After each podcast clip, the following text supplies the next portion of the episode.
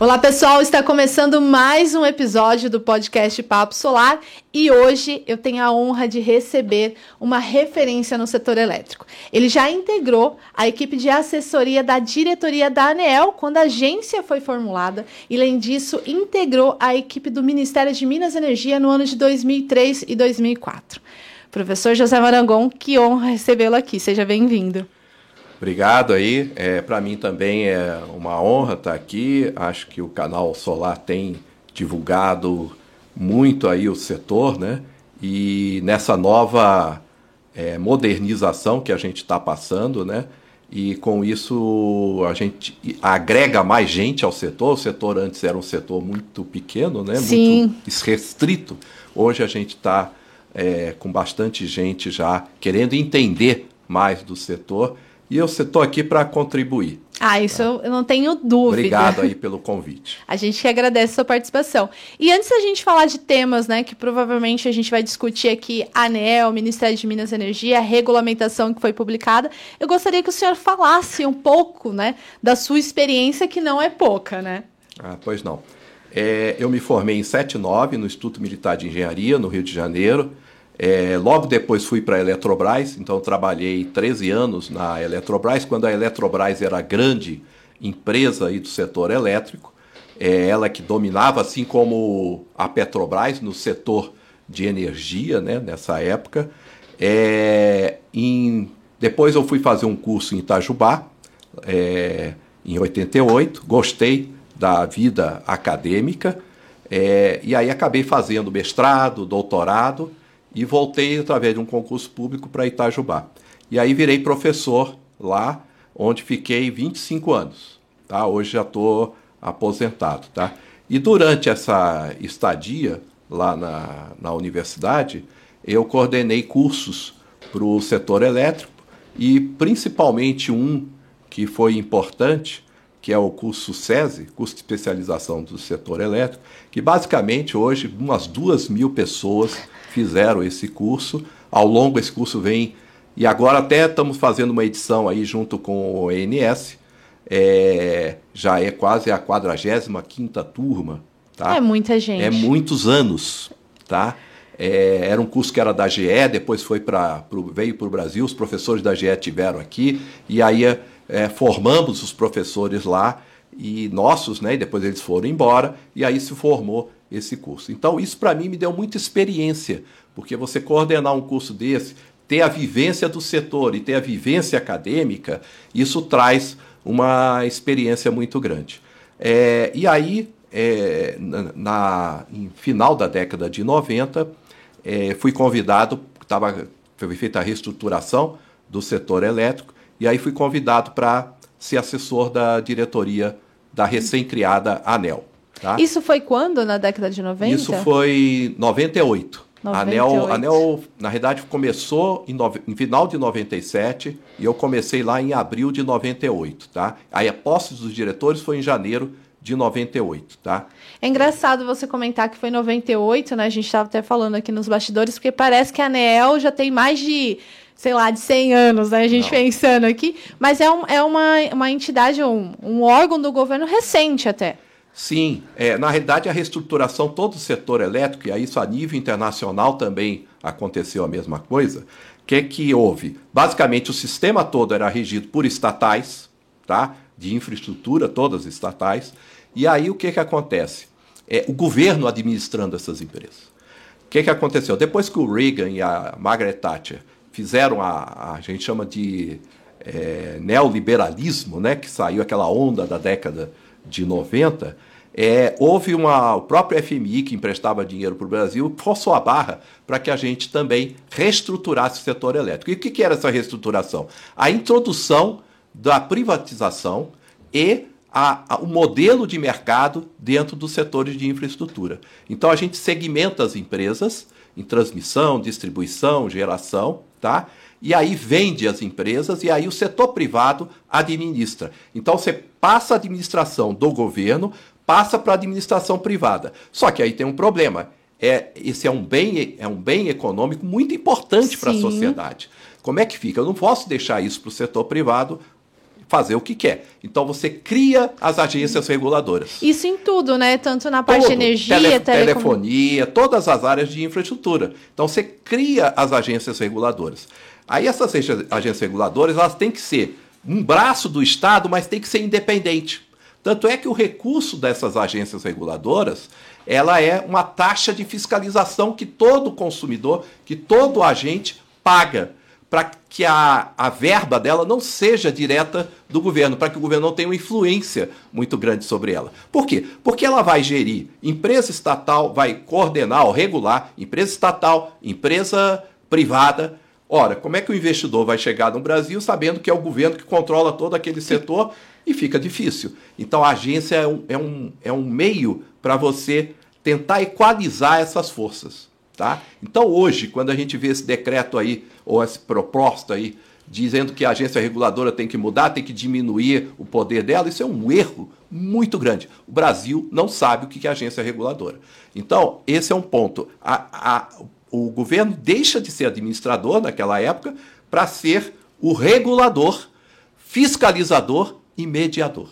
Quer dizer, não é o governo, uma agência independente que é regulador, fiscalizador e mediador. Essa é a função da agência reguladora. É claro que a política energética, isso é o governo que dita.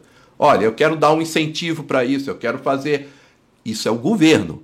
Agora, a agência reguladora, ela é. Ah, ah, você quer isso? Como é que eu faço aqui? Ah, eu tenho que regular uma tarifa, eu tenho que é, coordenar essas ações do consumidor junto com essas empresas. Então a agência faz isso. Agora, se eu for oh, de um tempo para cá, essa agência virou muito política. Então a coisa complicou. Bom, mas voltando aí. Então eu fiquei é, um tempo na agência reguladora. Depois houve, a, houve o racionamento em 2001. A gente participou aí desse racionamento muito pesado, que, até, que até foi um, uma coisa contra o governo do Fernando Henrique Cardoso. E aí, em 2002, o Lula ganha, tá? E aí cria-se o ministério, aí a ministra Dilma começa a, a, querer acabar com a reestruturação que foi feita. Que é nesse ponto, só para a gente lembrar, você comentou que nesse ponto já estava criada a ANEEL Isso. e também o ONS. Já estava criada a ANEL, ONS, o MAI, Mercado Atacadista de Energia. Que hoje é. Que hoje foi transformado em 2004 em Câmara de Comercialização de Energia Elétrica. Tá? Certo. Tá? Tem alguns, alguns itens até pitorescos sobre isso, mas não vou contar aqui não. depois, se quiser, depois eu conto. Mas é o seguinte, então, e depois foi criar tudo isso, a, o pessoal do Lula queria acabar com tudo isso. Olha, isso foi errado, o governo Fernando Henrique fez errado tal. Aí, o que, que aconteceu? Ela, na época, o Palocci, que era o ministro da Fazenda, estava é, se dando bem, porque basicamente a equipe dele era ainda oriunda, boa parte, da equipe do Malan, que era o antigo ministro da Fazenda, e aí continuou e as coisas começaram a andar. Então a gente fala muito que o Lula 1 foi um bom governo, porque ele conseguiu manter aquela, aquela status quo que a gente tinha na, na economia, e o Palocci chegou para Dilma e falou: olha, é, não, não mexe com isso não, vamos manter o, essa, essa, essa estrutura tal.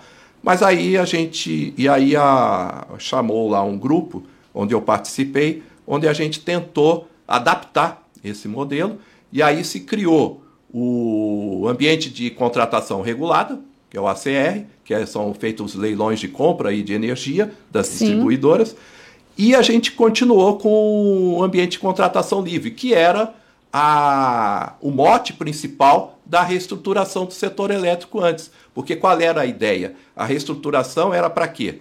Para você inserir competição num setor que estava muito dominado pelo governo, pelo Estado. Tá? E aí tinham muitas ineficiências no processo, muita política. Então o que, que aconteceu? Vamos separar isso, mas automaticamente, ao fazer isso, você precisa ter esse controle que foi justamente as agências reguladoras. E nesse ponto, né, que foi criado a agência reguladora e você participou desse processo, como que foi feita a estruturação? Digo, os profissionais que são envolvidos, eu acho que é interessante a gente mostrar isso, né? É, recentemente eu acompanhei lá em Brasília, eu vi que tem as, as assessorias técnicas que levam as discussões para os próprios diretores basearem o seu voto, então o voto muitas vezes são escritos por esses assessores. Como que funciona todo esse processo, essa estruturação dentro da equipe da ANEL?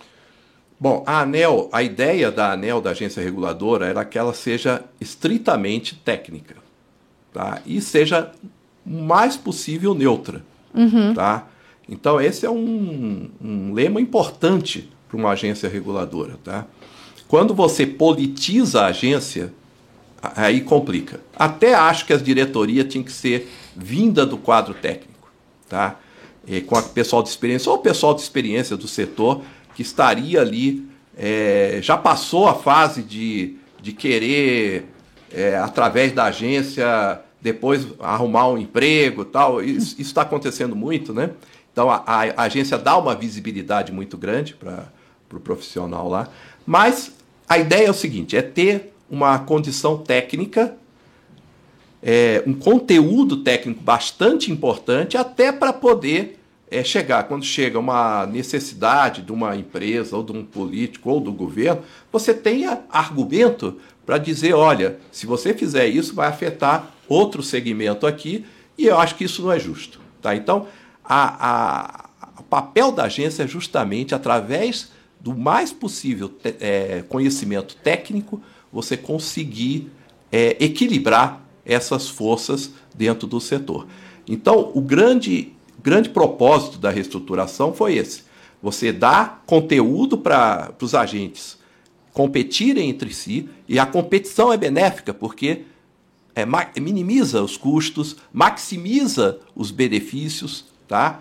Então, esse é o ponto. Mas você tem que estar tá olhando para ver se aquele, aquele, aquela empresa, aquela distribuidora vai querer ganhar muito em cima de um consumidor que não tem como é, artifício, porque ele é um monopólio, está ali e tem que comprar daquela, daquela empresa. Então, por isso é que você precisa ter a regulação. E, além disso, a fiscalização, etc. Então, o corpo da, da, da ANEL, inclusive faz esse concurso para entrar lá, Sim. é composto basicamente de, de técnicos. Tá? E, no seu ponto de vista, a atuação recente da ANEEL, é, diversos é, segmentos, seja geração distribuída, seja na parte de transmissão, ela vem atendendo esse critério de ser técnico e não ter essa participação, é, esse viés político? Olha, é, na maioria das vezes ela está sendo técnica tal. É, pode ser, talvez até porque a própria é, escolha hoje da diretoria da ANEL está muito política, uhum. tá? você acaba tendo algum viés nesse processo. Tá? É, talvez a gente detecte alguns pontos aí que tenha a agência até não trabalhado direito e com isso dá margem até que o Congresso venha a regular então a confusão muito grande, o que, que é política, o que, que é regulação. Tá? Então eu vejo muito isso, essa confusão. No, no início da ANEL, a ANEL praticamente era, fazia política. Tá? Então tinha muito isso. É, por quê? Porque o Ministério estava meio que esvaziado naquela, naquelas oportunidades. Quando você vem com um Ministério um pouco mais forte a, e a política muito cima, ele começa a pressionar a agência reguladora. E aí a gente tem que bus buscar um equilíbrio. Tá? É, se a, as metodologias não estão boas, se o processo não está bom, vamos aprimorar, mas não atacar a agência reguladora. Então eu entendo que no decorrer desse ano a agência tem feito excelentes trabalhos lá, tá? Alguns pontos a gente pode até dizer que está havendo alguma tendência, algum viés, é, e a gente pode depois comentar sobre isso, especificamente sobre a, a geração distribuída. Bom, mas é isso. Então, voltando, eu acabei é, entrando na ANEL no final da década de 90, depois, com essa ideia do, da ministra Dilma de continuar mexer no modelo, mas dar uma, uma acertada, o que é que se criou lá naquela época? Se criou o ambiente de contratação regulada, que é o, são os leilões que a gente vê hoje. Que são os consumidores com que são os eu, consumidores não... regulados.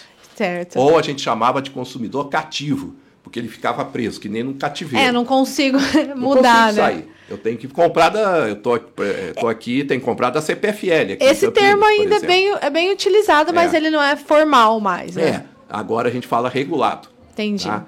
E na época, a gente tinha feito uma escadinha de que em 2006 todo mundo ia ser livre, comprar de quem quiser. Quando veio o governo Lula, ele acabou com esse processo, manteve o 3 megawatts, que era naquela época, é, que o consumidor acima de 3 MW que podia é, ir para a contratação. Ir para a contratação direta. Que né? aí é o ACL. Que aí entra no ACL, Ambiente que, de Contratação Livre. Que também pode ser conhecido como Mercado Livre de Energia. É, é o Mercado Livre Perfeito. de Energia. Ah, Na verdade, tá. é o Mercado Livre de Energia. Tá? Entendi. Tá? Que o pessoal fala aí que hoje está em torno de 35, 40, 35 40% aí de toda a energia transacionada está no Mercado Livre. Há uma tendência agora, fizemos uma escada agora, que já tinha sido feita lá em 2006. Mas não tinha sido colocado em prática? Não, porque e... o governo Lula cortou isso. O governo Lula fez o seguinte: ele tirou o MAI, mudou o nome para é, Câmara de Comercialização de Energia Elétrica, uhum. tá? E deu mais uma função para a Câmara, que é atuar junto com a ANEL com os leilões de compra de energia, tá? Que até hoje a gente tem, estão diminuindo, porque o governo está vendo que a carga está diminuindo né, ao longo uhum. do tempo, até por conta da própria é, geração Sim. distribuída. E também muito mercado livre, né? As pessoas já estão comprando energia de fornecedor. Então, o mercado regulado eu acho que a tendência é diminuir. Eles vai esvaziando conforme uhum. o mercado livre vai aumentando ali o espaço. Exatamente. E também tem até a questão da portaria que a partir do ano que vem outros consumidores também vão conseguir participar do Sim, mercado livre. Sim, a gente está fazendo a escadinha, né? Hoje acho que ele é um megawatt, que antes era uhum. três, não, daqui a pouco vai ser meio. Antes só era possível comercializar os especiais, que eram comprar Sim. de energia renovável, né? Incentivada. Incentivada tal. Agora é isso vai liberar para todo mundo, tá? Então tem um processo de liberação aí. Mas isso já deveria ter sido feito há 20 anos atrás, gente. Os países todos já fizeram isso. O Brasil está tá atrasado. O Brasil ficou atrasado. Bom, voltando. Então se criou esse ambiente de contratação regulada. É, e aí quem fazia, quem comprava, quem dizia quanto comprar, aí se criou a tal da EPE, Empresa de Pesquisa Energética. Tá? Que de pesquisa não tem nada, eu diria que é a empresa de planejamento energético. Mas o nome, pesquisa, veio porque a Dilma não quis. Se botasse planejamento, ia para o Manteiga, que era ministro de planejamento. Ia sair. E aí ia sair do, do, do, da saia dela do Ministério de Minas e Energia. Então ela fez empresa pesquisa energética. Olha só, como que as ações, a, a política muda o, muda tudo, é. Muda tudo, né? Exatamente. E hoje você está à frente de uma, de uma consultoria que é, dá. Aí, é, mas vamos venho, voltar lá no. É, aí vamos voltar. Aí eu depois trabalhei no Ministério para a, a Lei 10848, que é a lei que rege hoje basicamente o setor elétrico. Depois voltei para a universidade, continuei dando os cursos, consultorias, muitos projetos de pesquisa e desenvolvimento eu coordenei junto com a universidade. E há uns seis anos saí da, da escola, mas continuo lá como professor voluntário, tá? Então tem alguns alunos aí de doutorado, mestrado que ainda fazem, trabalham comigo lá, dou umas aulas lá de vez em quando, mas tem a consultoria também, que a gente atua aí nesse mercado de trabalho muito com essa área de mercado livre, previsão de preço e previsão de tarifas e, ou seja, estamos aí é, tentando é, continuar, né? No, na tarefa aí junto com o setor elétrico. E deve ser um desafio tanto essa previsão de tarifas, né? Muito, muito. É, é complicado. No caso do setor elétrico, por exemplo, vamos falar de preço, porque tem um preço do mercado livre, que é o preço da energia, né? Uhum. Isso aí depende muito da. No Brasil é muito complicado, porque depende muito da, do São Pedro, porque o São Pedro é que manda a chuva para as hidrelétricas. Sim. Nós tínhamos, no, até que no início era quase 80%, 85% de, da matriz elétrica era geração hidráulica. Isso vem diminuindo, hoje acho que 60%, tem um número, 65%, 60%, o pessoal diz que vai chegar a 55%. E toda essa geração ela depende de um combustível que é a água. E a água ela está disponibilizada de acordo com a natureza. Tá? Então É, não tem como não falar, tem como controlar tanto. controlar muito. O que a gente faz é, essa, é uma previsão. A gente tem, desde o do Código de Águas, desde 1932, tem monitorado essas afluências que ocorrem no setor. Então, com esse histórico, a gente tem uma ideia do que, que vai acontecer de afluência aos reservatórios, tá? Só que está tá tendo uma bagunça, além da bagunça aí do, do gestão do setor, né? Tem uma outra coisa que está. E, eu trabalhei num projeto grande de PD sobre mudanças climáticas. E aí eu aprendi muito com o pessoal de meteorologista, climatologistas.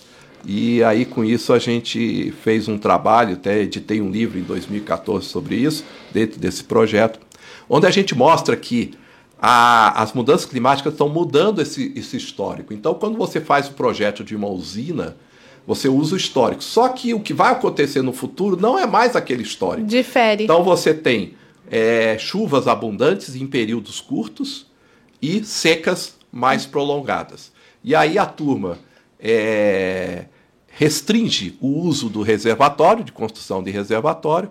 Então o que está acontecendo? As hidrelétricas começam a perder tanto na área de geração como na área de é, armazenamento da energia. Ou as baterias naturais começam a diminuir.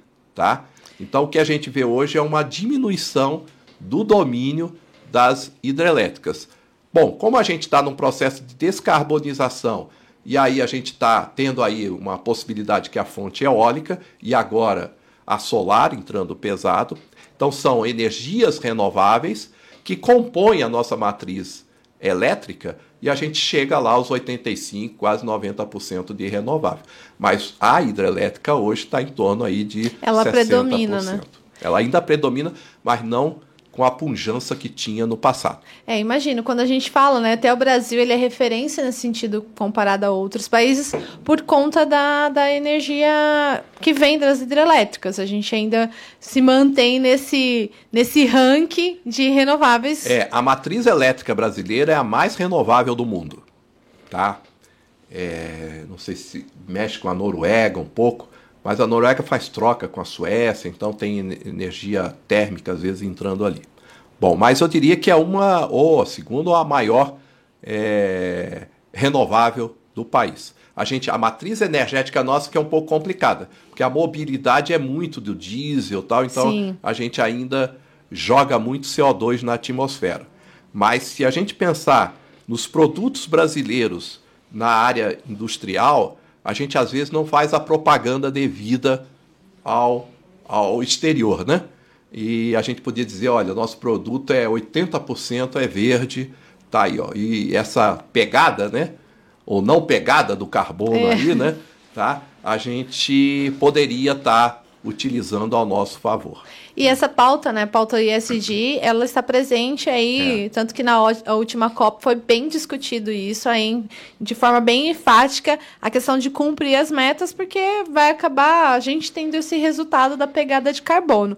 E ao mesmo tempo a gente vê a solar, né, que é o nosso segmento aqui, que a gente mais atua dentro da geração distribuída, despontando também como uma fonte que muitas empresas, muitos investidores estão recorrendo, tanto na parte de geração centralizada como distribuída.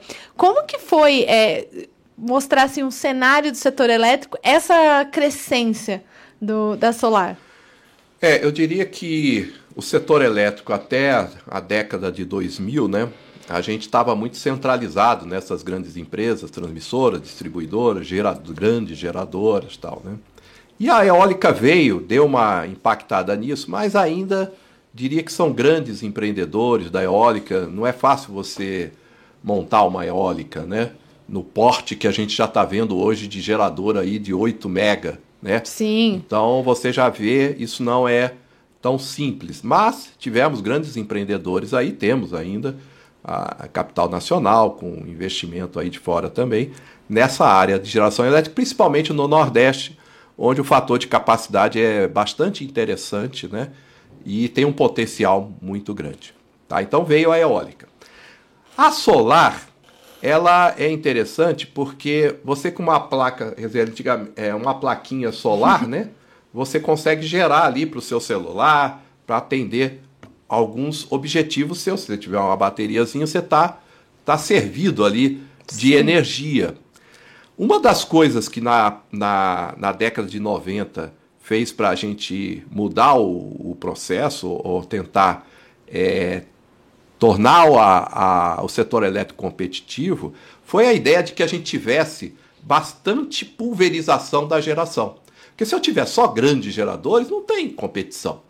A competição existe quando você, e aí a microeconomia diz isso, olha, quando você tiver bastante gente produzindo um determinado bem e bastante gente querendo comprar aquele bem, você cria um mercado. E aí você faz a competição. O que, que acontece? Esse mercado foi criado na década de 90, porque, isso lá na Inglaterra, porque teve uma, o boom da, do gás natural, uhum. e aí trouxe, trouxe a, a térmica de ciclo combinado e começou a competir com as grandes empresas de carvão geração a carvão. Então, isso foi o mote da, da possibilidade de você mudar o modelo lá do setor elétrico e isso levou para todo mundo. No Brasil, a gente tinha um problema, porque as grandes hidrelétricas é que dominavam. E aí começou a aparecer as PCHs, não teve um, o boom das PCHs, que já Sim. foi pequena usina competitiva já, próximo ao centro de carga. Tá? Que já faz uma baita diferença. Já faz uma baita. Se você está próximo do centro de carga, você diminui o investimento em transmissão. transmissão. Esse é um outro ponto que eu discuto muito, mas eh, deixa para depois. Mas é. Então, você começa a ter o boom das PCHs, começa a ter pequena geração renovável. Depois vem as eólicas. Tá? Começa a competir aí. Mas a solar veio para mudar tudo. A, a solar, por ser um, qualquer um poder colocar no seu telhado uma geração, isso muda totalmente. A ANEL criou a 482 em 2012, que começou a, a ter essa mudança, né? Só que de 2012 a 2015 praticamente não houve um crescimento, porque a turma, primeiro, era caro ainda, né? Precisava de financiamento, não tinha linha de financiamento. Não era como é hoje, a gente é. conhece o mercado, está muito mais fácil. Hoje que... sim, mas naquela época não tinha. Aí a ANEL criou a 687, que aí possibilitou a remota e aí começou a ter o, a, os investimentos da geração compartilhada, da geração por assinatura. Então isso começou a, a trazer o boom aí no setor de solar. E quando a gente fala aí de regulamentação, re-regulamentação da 482, né? É, aí a gente vê que todo o processo começou lá, começou até tarde, eu acho que devia já ter começado antes. Começou em 2019, é, o que, que eu vi lá? Eu vi uma coisa que eu ia participava muito das audiências públicas da ANEL, Sim. vários temas, e era da, eram 10 pessoas, 15 pessoas naquele auditório lá da ANEL, tá? É Quando... que não cabe muita gente lá, né? Não cabe, não cabe. Mas ia um pouca gente, não ia muita gente. O setor era bem, bem fechado. Quando houve a reestruturação da 42, aí eu, isso em 2019, né, audiência pública no início de 2019, Aí eu vi lá, poxa, a ANEL teve que fazer. Primeiro, não fazer mais no, no auditório da ANEL. Teve que contratar, aí eu já não sei o local direito, foi lá na Vila Militar, não sei. Contratou auditório e foram 1.300 pessoas. Caramba. Isso lá em Brasília. Depois foi São Paulo com 1.100 ou mais. Depois Fortaleza. Então, uma audiência pública em três sessões. Isso nunca existiu com assim, um acumulado de 3 mil, mais de 3 mil, mil pessoas, pessoas participando. participando. Pode ser que algumas pessoas se repetiram, uhum. mas mesmo assim, as três sessões teve pelo menos mil pessoas Foi, assim, participando. Foi muito interessante, tá? Já começaram as associações, a Absolar já existia, é, a BGD também já, já, já participou. Então, eu participava como acadêmico, eu sempre gosto de ir lá falar um pouco, né?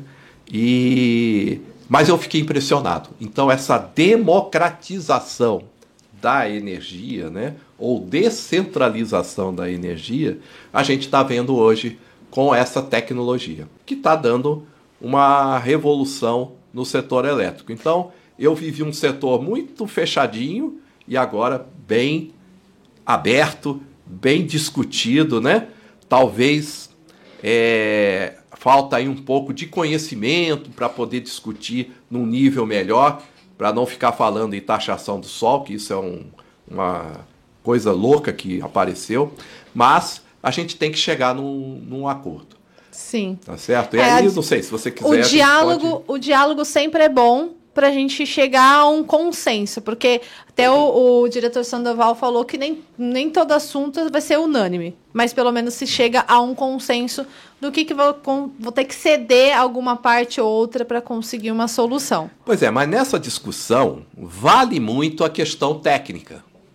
Sim. A gente não pode ir contra o elétron, contra a física. Esse é o ponto. Tem gente que agora diz que a verdade não é o que a física está dizendo. Pô. Então, é complicado. Isso em todos os ramos aí. Então, eu acho o seguinte: o setor, a, a agência tem que primar pela técnica, que é o papel dela. Ela tem que assessorar, claro, o governo. Ela, nesses litígios, dizer: olha, gente, eu botei uma placa solar no meu telhado. Tá. Tem lá o meu inversor, tem lá a rede. Aí o pessoal às vezes, ah, e faltar luz. Agora tá bom, faltou luz, tô numa boa, tô gerando aqui. Esquece, não tem isso. Algumas pessoas não têm esse, essa tem, explicação, não tem, né? Não tem, porque o inversor é dependente da, da, rede. A maioria deles tem off-grid, claro, mas já fica mais caro, tá? Uhum. Mas é dependente da rede. Então você vai pagar, tá? Então você depende. Se você depende, alguém está lá para te dar um serviço. Tá certo? Sim. Se você gera numa determinada hora e recobra isso de uma outra hora, alguém pegou essa tua energia, armazenou em algum lugar e está voltando para você. Isso é um serviço. Sim. Mas vamos discutir isso após tá o intervalo, que tem muito mais perguntas sobre isso. Tá joia. A gente já volta. Olá pessoal, eu sou Bernardo Marangon, professor do curso de Estruturação Jurídica e Financeira de Projetos IGD. O objetivo do curso é passar pela parte jurídica, o Pedro Dante é que vai dar essa parte, e eu passo pela parte de regulação, é, mercado de geração distribuída. A gente fala um pouco também é, do desenvolvimento de projetos, estruturação financeira, falando um pouco de equity, né, que é, é capital próprio e capital de terceiros, a dívida, e no final a gente monta toda a análise econômica financeira, então você vai aprender a analisar o payback, vai aprender a analisar o VPL de um projeto e também a TIR, é, principalmente projetos de mini geração. Vale a pena aprender ainda mais agora, né, com, com, esse, com essa corrida, né, que a gente está tendo é, da mini geração, é, que está bastante forte e você vai entender né, por que está essa corrida. Bom, se você gostou do tema, então clique aqui no link e conheça mais sobre o curso.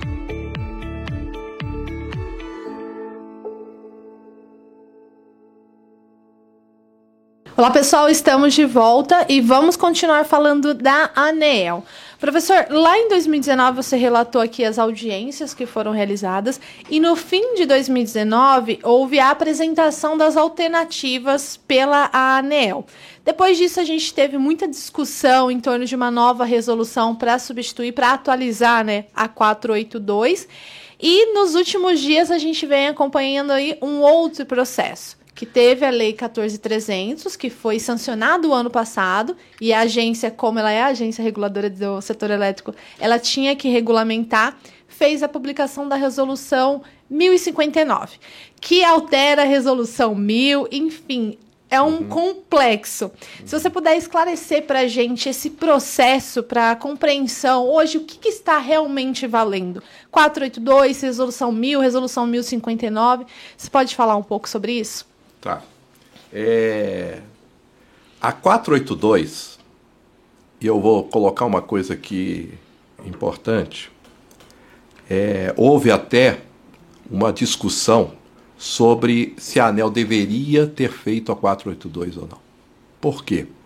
A 482 dá uma isenção de cobrança para o cara que está que faz a sua geração própria, porque a gente precisa entender muito bem que sem a rede você não tem a geração a solar, tá?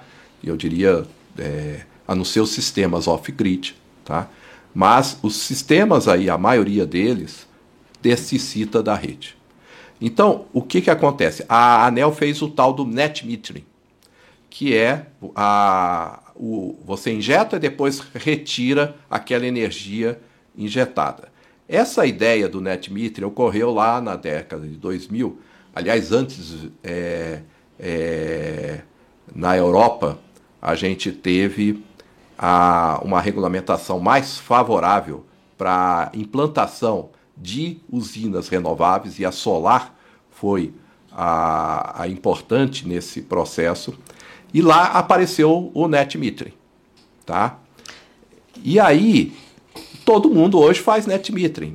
A Europa, os Estados Unidos continua, é, por quê? Incentivando o processo de descarbonização. Sim. Porque lá no, nos países do hemisfério norte, a gente só tem energia térmica. Então, o processo para eles mudarem a matriz elétrica tem que ter um incentivo. É muito, tem que ter um incentivo.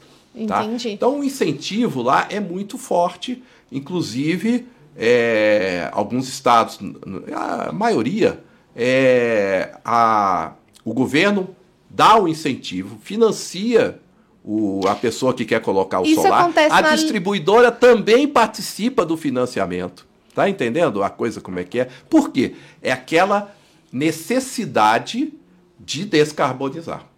Aqui no Brasil, a gente viu o que estava acontecendo lá fora e fizemos isso. Só que isso, gente, é política. Olha só o problema. Quando você dá incentivo ou desconto em tarifa, você está fazendo uma política. Tanto é que o TCU, acho uns dois anos atrás, veio e falou: "Ô, Anel, lá naquela época você não deveria, porque isso aí é política. A gente publicou, olha o que realmente. que é regulação e o que, que é política. Entenderam, gente?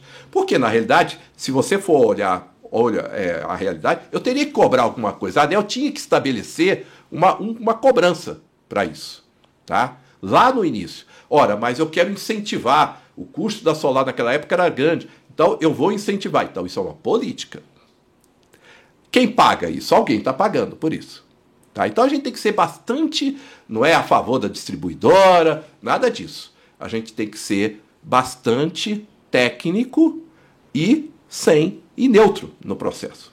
Tá? Então esse é um ponto importante que eu vejo essas discussões aí, o pessoal vai daquele que grita mais. Gente, toma cuidado com isso, que a gente pode conduzir o país numa situação inviável. Tá? Porque é aquilo que eu digo, o elétron, a física, ela vai acontecer, não tem jeito. Tá? Então veio a 482, é, depois veio a, meia, a 687, a meia, aliás, a tarifa que o pessoal da Europa estava querendo aqui me lembrar, é a tarifa FIDIM. É isso que, Que você comentar. paga para o cara a geração que ele injeta. In- E o custo marginal, tá entendendo? O custo mais caro.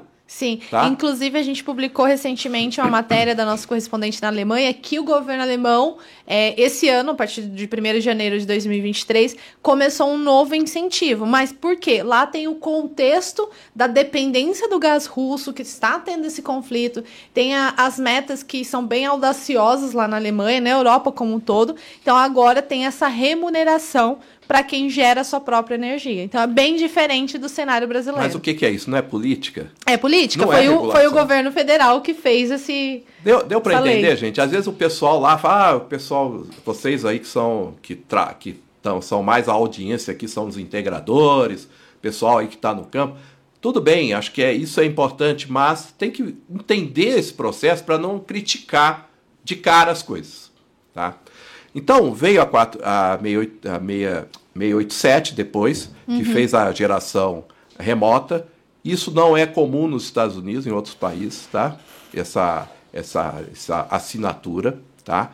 Bom, e aí a ANEL tinha já a proposta de olha, vou ter que cobrar alguma coisa. E aí toda a regulação do que houve, as, as, as audiências, e a própria depois a CP25, que foi a.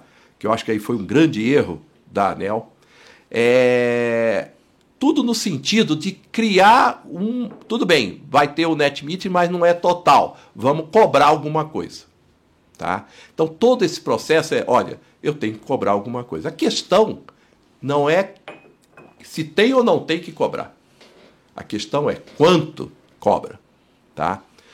E aí a ANEL aparece com aquelas alternativas. É, a gente, eu até trabalhei como uma das minhas, como consultor lá da, junto com a Timo, junto lá na da Absolar. A gente desenhou o modelo todo que a ANEL tinha colocado, foi uma grande planilha Excel, onde a gente vê os vários tópicos lá, perda, ganho de perda, é, postergação de investimento tal. Então fizemos umas planilhas, que a ANEL até fez a planilha, e aí ela fez lá alternativas, cinco alternativas. 0, 1, 2, 3, 4, 5. Tá? É, e aí a gente provou que, olha, vamos começar com alternativa 1, 2. E aí estava mais ou menos a coisa, teve as audiências públicas Sim. que eu falei dos 3 mil aí que você é, somou depois, né?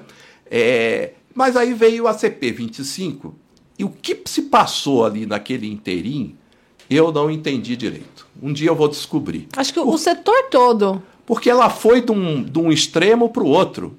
Não, vou cobrar tudo, só a TE que você vai ter. Tá entendendo? Falei, olha, acho que aí está errado.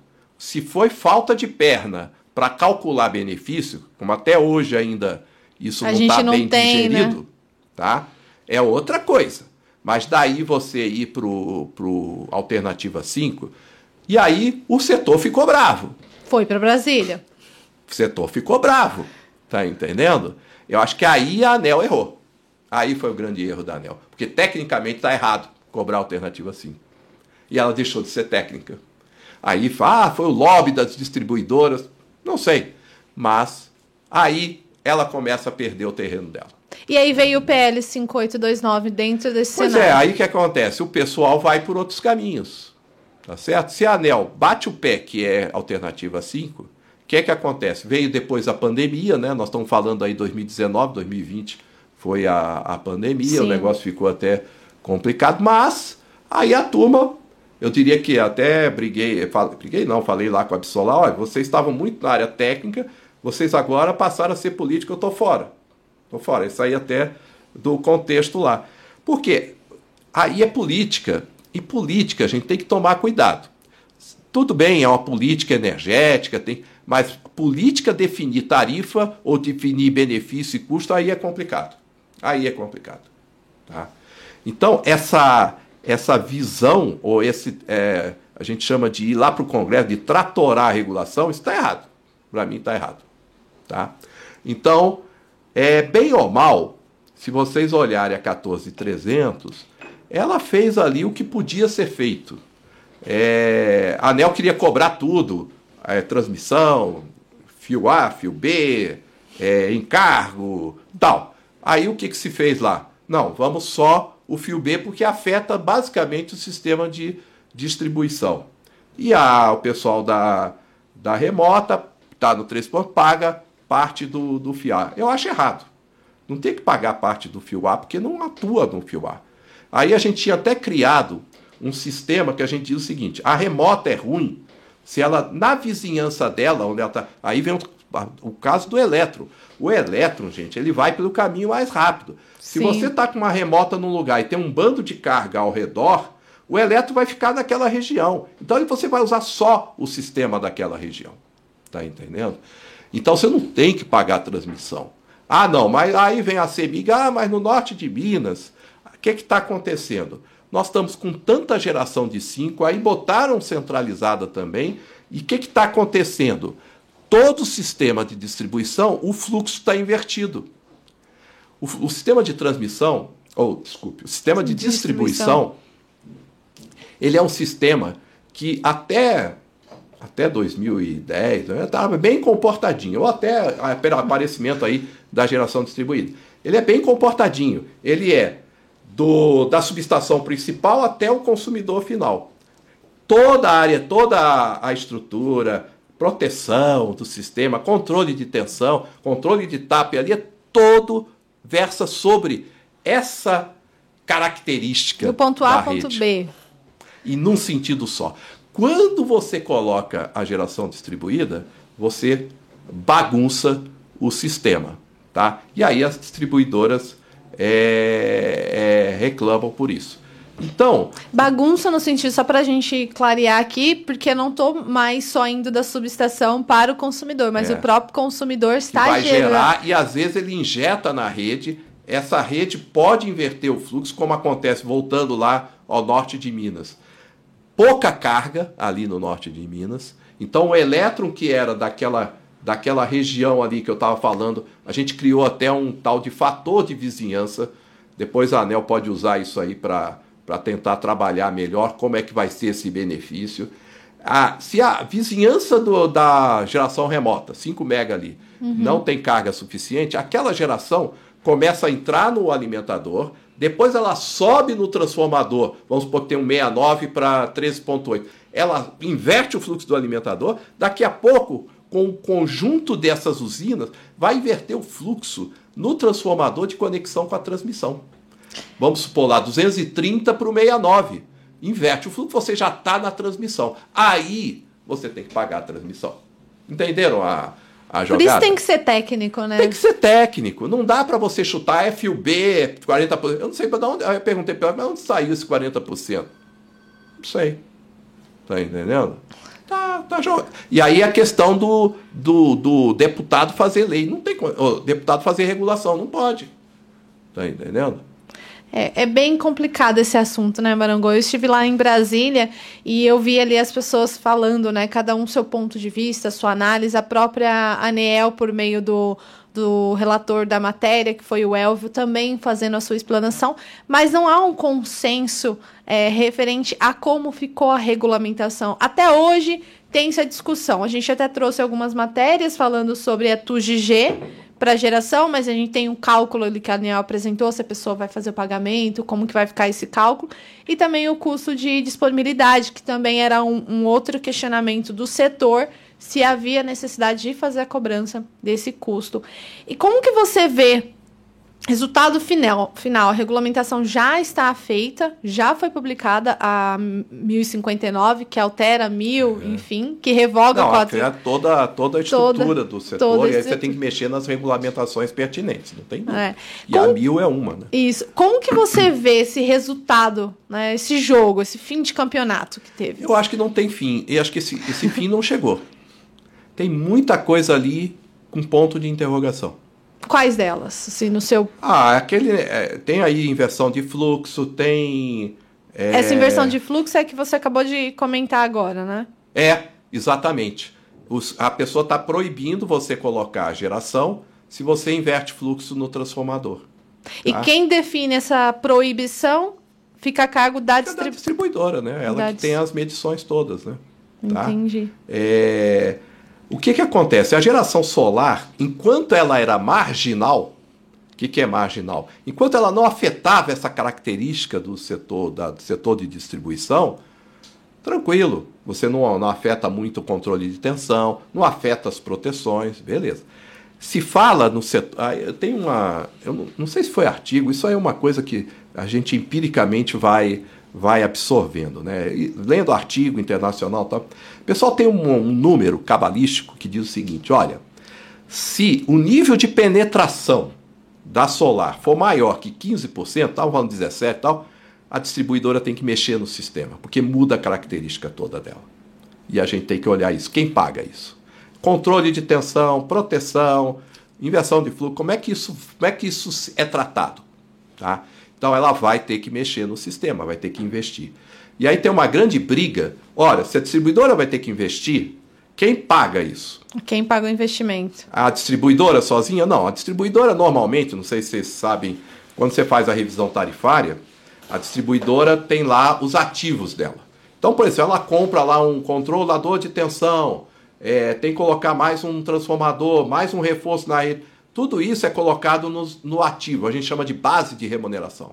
Essa base de remuneração ela pega e é calculado o rate base, né, a, a, quanto que você tem que pagar por, por, essa, por esse investimento, por esse capex, e isso é repassado para o consumidor. Na tarifa. Na tarifa. Tá? Então é, é assim que a gente calcula, vê quanto que eu tenho que passar para a tarifa. É claro que tem depois distribui em, em nível A, é, é, nível B, B, B1, B2, tá? então isso aí a gente faz depois essa alocação, tá? Uhum. Mas o conjunto que a gente chama de nível tarifário, isso é feito antes. Ou seja, quanto que eu tenho que remunerar a distribuidora, tá? É, e aí vem a discussão. Eu vou ter que expandir, eu vou ter que colocar mais medidor, eu tenho que colocar. Quem é. paga por isso? Aí vem aquela história do Robin Hood, né? Olha, a distribuidora vai ter que investir nisso, vai ter. Quem vai pagar é o consumidor. Só que o cara que está gerando, ele não está pagando por isso porque está no net metering, aquela coisa toda. Ou seja, gente, a gente tem que chegar no acerto de contas, tem que debruçar sobre o problema. E o caso do norte de Minas é um ponto crítico, porque o cara está usando a rede, às vezes até para gerar naquele ponto, e, e um consumidor em BH. É porque a CEMIG permite essa. Porque a CEMIG é muito grande. Tá entendendo? Então, é... e não teria problema de ser concessões diferentes, desde que a gente estruturasse isso razoavelmente. Tem tecnologia para isso? Tem comunicação para isso? Tem. Então dá para fazer? Dá. Agora, tem que. Não sei se a ANEL tem perna, talvez teria que fazer um grande projeto aí para você acertar essas tarifas. Isso vai ter que ser feito logo. E aí vem naquele contexto que eu havia comentando. A distribuidora, ela perde a função de distribuição porque os fluxos já não são comportadinho. Não. Vai ser igual o que é hoje a transmissão. A transmissão, os fluxos não são comportados. Você tem geração, tem injeção, tem retirada, tem inversão de fluxo. Você às vezes joga do Nordeste para cá, depois para o Sudeste, do Sudeste para lá, você tem inversão de fluxo toda hora. Tá? Então, a distribuidora vai ser um mini ONS. Cada, cada região vai ter que vai ter que ter o seu sistema de controle ali fazer e aí a gente chama isso de essa geração o armazenamento que é o curso aqui que vocês ministram aqui também é, você vai ter uma série de recursos a gente chama de recursos energéticos distribuídos a distribuidora vai ter que coordenar vai ter que integrar isso tá então eu diria que a distribuidora perde a função de distribuição de energia para ser uma grande integradora de recursos energéticos distribuídos. É, fazer o gerenciamento de todas Todo as soluções energéticas. Aí tem que se cobrar por isso. Como é que fica? Tá entendendo? Então, cada um, mesmo o gerador, vai ter que pagar por esse serviço. Tá? Quer dizer, o gerador distribuído também. A questão é quanto, o que, que é econômico, vamos ter que fazer um planejamento decente para otimizar isso. Agora, distribuidora se prepara porque o seu papel vai mudar completamente. Se não, aí vem aquelas baterias ficando cada vez mais barato, daqui a pouco o consumidor vira ele sozinho, sai é. fora do grid. Isso tá que eu ia comentar, já se tem muito discutido, até antes da regulamentação, esse assunto já era pauta, a questão das baterias, para eu ficar não totalmente isolado, porque precisa ali para um backup, fazer o contrário, né? Antigamente, não sei se é tão antigamente assim, a bateria era o backup. Futuramente, a, o backup vai ser a rede de distribuição. Isso. Como que você analisa esse mercado e até para quem está assistindo a gente, né, integrador, na hora de passar para o consumidor, que tem muitas pessoas já falando, essa regulamentação dificultou as vendas, por exemplo, de sistemas fotovoltaicos. É, dificultou porque você agora paga alguma coisa, você coloca lá no seu fluxo de caixa, o seu payback aumenta. Sim. Não tem dúvida. Mas ainda é compensador. Tá? Não é uma maravilha, mas a gente tem que fazer essa análise. Daqui a pouco a coisa vai complicando e aí você vale a pena colocar bateria. Daqui a pouco o sistema seu, que é esse é um outra, outro conceito que veio com a 14300 e com essa 1051, né? Que é a despacha 1059. É, agora já tem muito número na minha É a despachabilidade da solar, que agora é acoplada a uma bateria. Não sei o que, que eles vão usar de despachabilidade. Eu, eu acredito que vai ser para serviços que você vai prover para a rede. Ancilares? Olha só, é, os tais de serviços ancilares, que já existiu na década de 90. E está sendo discutido, tem uma, uma consulta pública sobre esse tema. Sim, porque você vai ter que prover serviço para a rede, tá? Quer dizer, você tem condição como gerador e como armazenador de prover serviço para a rede. E aí você tem que ser remunerado por isso. Olha aí, se eu prover o serviço, eu tenho que ser remunerado.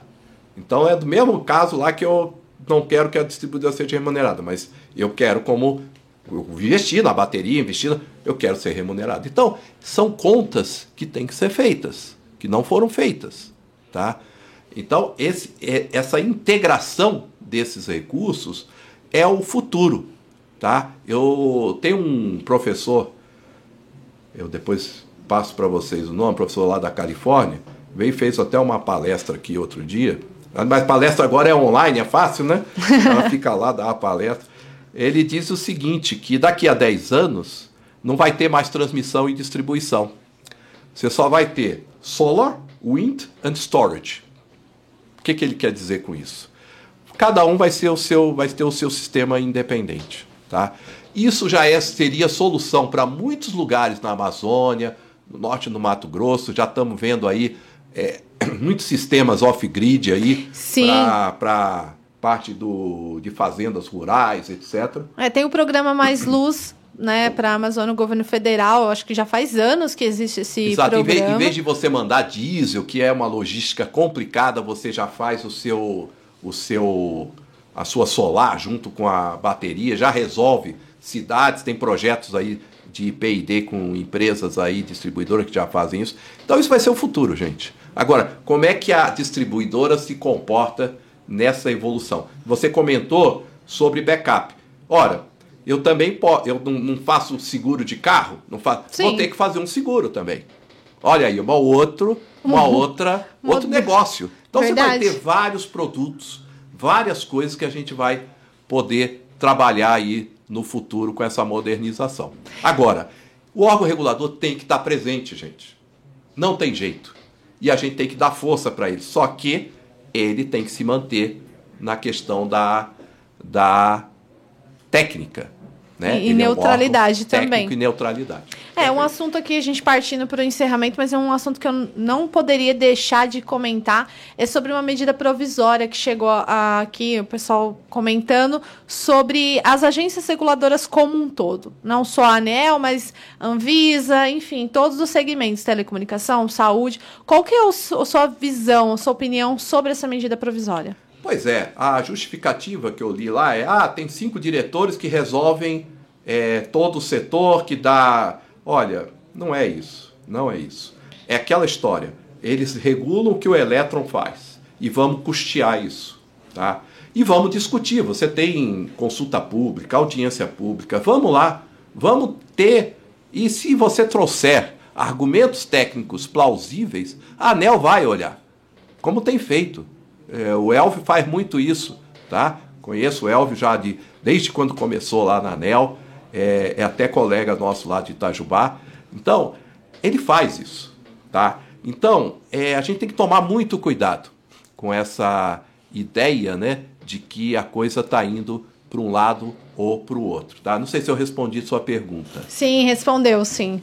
Não, é. é porque é muita discussão em torno dessa, desse documento, essa medida, para verificar é... um conselho das agências. Ah, então, tá, alguém tá. para fiscalizar. É, agora voltou, voltou. É, eu acho errado isso. Essa, é, isso. E aí tiraram a ideia disso em cima da questão da tarifa de transmissão, que o pessoal não queria que incorporasse o sinal locacional. E eu tenho feito até artigos aí no LinkedIn que tem que ter o sinal locacional. É a mesma coisa que você gerar, é, produzir aço lá no Nordeste e vender aqui no sul do Brasil. E não querer cobrar o frete. O frete tem que ter. Não posso botar o sem o frete. Ah, mas o frete, vamos cobrar o frete geral para todo mundo. O não é consumidor é... que paga. Tá errado.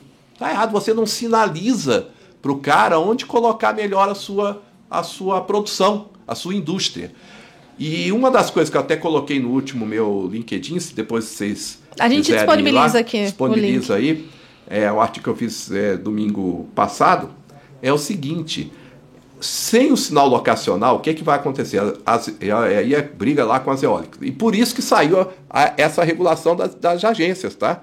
Porque essa uma briga de grandes provedores, aí, de grandes investidores, contra o sinal locacional, tá? Então eu coloco lá o seguinte: se o sinal locacional está bem calculado, o que, que acontece? Quem gera lá e traz a energia para o sul vai pagar o frete sistema de transmissão, você tem elo de corrente contínua, que é caro, tem uma série de coisas, vai ter que pagar por isso. Aí os caras, não, mas aí eu quero fazer contrato no céu, vou ter que pagar muito. É, mas se você não pagar isso, que vai pagar o consumidor. E não te dá o sinal para o cara que vai gerar aqui um solar aqui na região sudeste e consegue custos menores de transmissão. Então você está desequilibrando o custo total daquela fonte. Aí vem um outro ponto que a gente não comentou aqui, que é outra revolução que vai vir aí: o hidrogênio verde. O hidrogênio verde vai chegar aonde? Onde é que está bom? Está bom no Nordeste. Por quê? Primeiro porque ele tem geração lá bastante, o Nordeste Sim. vai ser um grande exportador. E eu digo o seguinte: olha, gente, se você usar a rede de transmissão no hidrogênio, tem a eólica, você vai botar hidrogênio verde aonde? Em Pecém, em Suape, Camaçari, que são os pontos onde você coloca lá e de repente é, exporta. Ou faz ali a, o aço verde, ou a amônia verde e tal. Mas é bom fazer ali. O, o, hidrogênio, é, o hidrogênio tem que estar perto onde está a produção do que, que você vai fazer o uso dele. Tá? Para não perder ele na transmissão? É, não, porque o hidrogênio rede, o hidrogênio para você transportar é muito caro. Por exemplo, se você quiser ah. transportar de P100 para o porto de Rotterdam, que é a rota que eles estão querendo fazer para a Europa, são 3.900 milhas náuticas. Abaixo de, até aí é você comprime o hidrogênio ainda é viável. Mais que isso, impossível. Não, não dá viabilidade econômica. Porque você tem que baixar a temperatura do hidrogênio, isso tem, custa energia. E aí está falando de liquefazer o hidrogênio. Bom, mas aí é outro assunto. Eu tenho que ir para. Aí para liquefazer eu tenho que ir para a temperatura de menos 253 graus Celsius. O gás natural é menos 180 e pouco. Mas eu tenho que ir para menos 230. Olha o custo disso. Isso gasta energia. Mas esse é outro, outro assunto. Mas aí voltando para a transmissão. Ora, se você não tem o sinal locacional, sabe o que, é que o pessoal vai fazer? Você vai pagar a mesma coisa, igualar, todo mundo pagar a mesma coisa da transmissão, independente onde você está, tanto consumidor como, como gerador. Ora, isso vai começar a ficar muito caro. Aí o cara que está pertinho, vamos supor que eu tenho uma fonte de eólica e, e, e, e, solar junto, e vou querer botar uma planta de hidrogênio lá em Pecém. Então eu tenho lá no norte do Piauí e tal, Ceará, tô lá. Aí eu vou ter um, uma distância muito pequena. Ora, se eu estou com sinal locação, eu vou pagar um pouquinho só de transmissão. Só que se eu tiver todo mundo pagando, isso vai ficar muito caro. Não sei se ficou claro. Que Sim. inspira um, uma socialização da tarifa de transmissão. Tanto o cara que gera como o cara que consome vão pagar uma tarifa alta de transmissão. Sabe o que, que os caras vão fazer?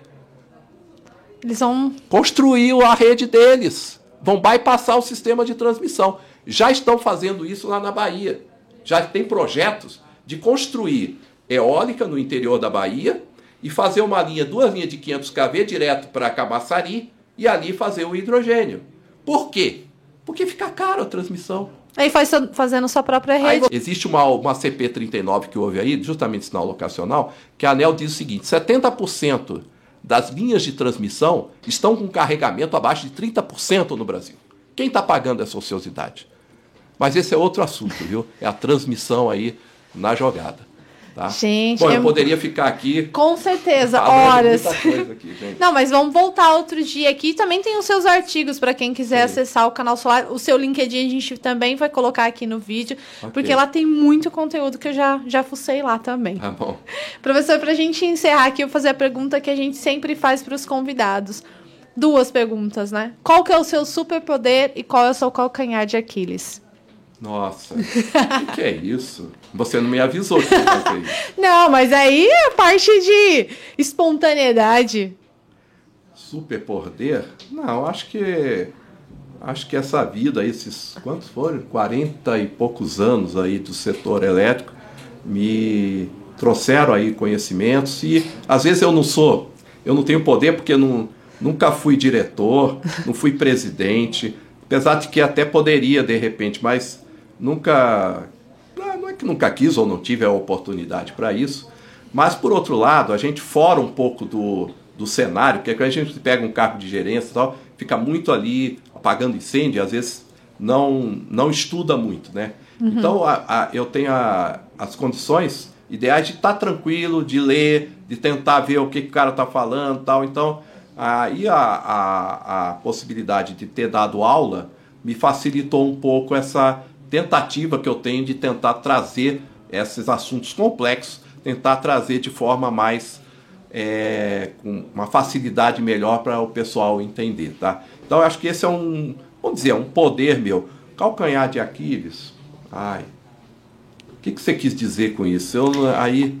Algo que é como se fosse, não é, não é bem uma fraqueza, mas uma fragilidade. Uma fragilidade.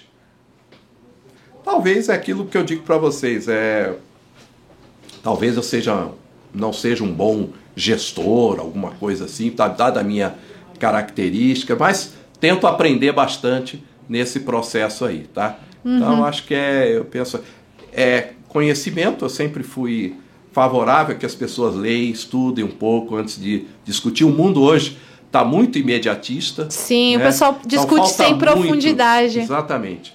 E fica muito falando coisas que é, prejudicam a, o assunto, a discussão com mais, é, com mais sabedoria, mais profundidade, que acho que isso é importante. Principalmente no mundo do setor elétrico, que é bastante é, complexo. É, a gente vem vivenciando isso, que no ano passado muitas pessoas usaram o discurso da, da geração distribuída, que era a última oportunidade. Virou o ano, ela continua sendo uma ótima oportunidade, mas esse discurso ainda se mantém ali na mente do consumidor e acaba atrapalhando os investimentos. Professor, quero agradecer muitíssimo por você compartilhar aqui um pouco. Acredito que você a gente levaria horas aqui, mas a gente tem o nosso tempo. Mas você já está convidado para voltar aqui para a gente falar do sistema de transmissão e também do PL 414, né, que ah, traz aí a modernização. É aí. Exatamente. Então eu quero trazer o senhor novamente tá aqui para a gente falar sobre esse assunto. Muito tá obrigada, viu? Obrigado a vocês e quando precisar estamos às ordens. É que eu puder ajudar aí, esclarecer, né? Acho que é um papel que a gente tem como professor. Tá ali no setor, que está acompanhando e puder ajudar, é, acho que isso é importante e é bom para o país. Muito obrigada. E você que está até agora aqui no podcast Papo Solar. Já deixa sua pergunta para o próximo episódio que a gente vai trazer o professor Marangon. E também, se você ficou com alguma dúvida sobre esse episódio, só deixar aqui nos comentários que a nossa equipe vai te responder. Também vamos deixar o contato do professor Marangon para que você possa fazer a pergunta direto para ele. Até o próximo episódio.